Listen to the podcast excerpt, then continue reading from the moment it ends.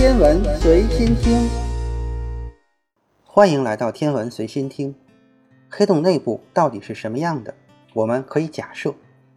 根据广义相对论，参考系对假设是至关重要的，因为不同的参考系假设的答案也截然不同。从我们的宇宙参考系观测黑洞，里边应该什么也没有，甚至连没有任何介质的真空也是没有的，真正的空无一物。从我们的参考系来看，引力的时间延缓导致物质达到黑洞的事件世界时会减速，并从视野中消失，最终它停止在事件世界。这个答案在一九三九年被提出时，被认为是非常的出乎意料。你可以说，所有的物体最终都会聚集于事件世界的二维表面，这也是许多物理学家称事件世界为全息图的原因。至少在我们的参考系来说是这样的。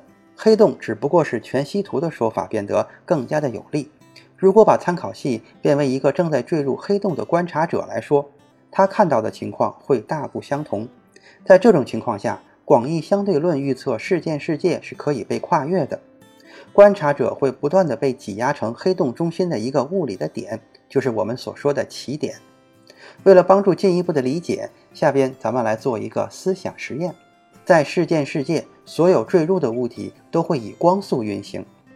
当一个不断坠入的观察者在接近事件世界的时候，速度将达到光速的百分之九十九。对我们就意味着七秒钟长的时间，对他来说仅仅只是一秒钟。当速度达到光速的百分之九十九点九九九的时候，对于他来说的一秒钟已经是我们的三分四十三秒，也就是二百二十三秒了。接下来，当速度达到光速的百分之九十九点九九九九九九的时候，我们已经度过了一小时五十八分七千零七十一秒，而观察者也只不过过去了一秒钟。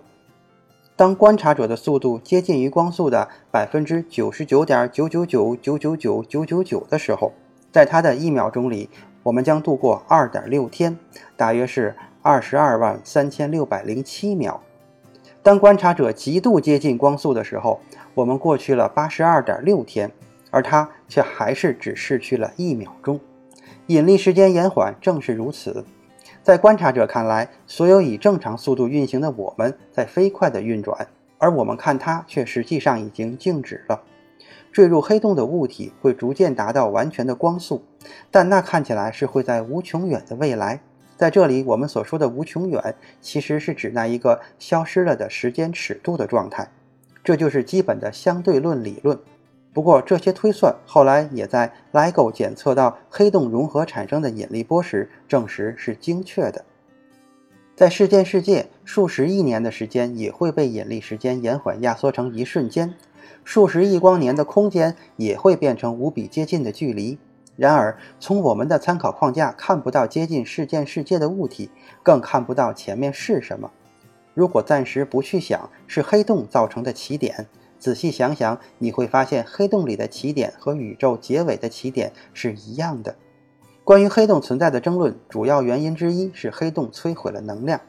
物理学的能量守恒理论认为，一个孤立的系统的能量总值永恒不变，能量不会被产生和摧毁。只可以改变形式。不少物理学家认为，伴随黑洞存在着一个白洞，一个新的宇宙。新宇宙的提出解决了能量守恒的问题，但这并不意味着每一个黑洞都伴随着一个白洞，因为所有黑洞都会被引向一个起点，就是宇宙的终结。如果我们的宇宙是一个自给自足的难以置信的闭环呢？如果宇宙以起点为终结，也会复生于一个起点呢？想想大爆炸起源和宇宙尽头的黑洞，探究黑洞的未来，也许你会想到从白洞再度诞生了宇宙。我们需要承认这是一种可能性。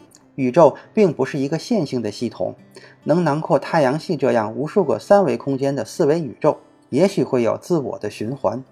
今天的天文随心听就是这些，咱们下次再见。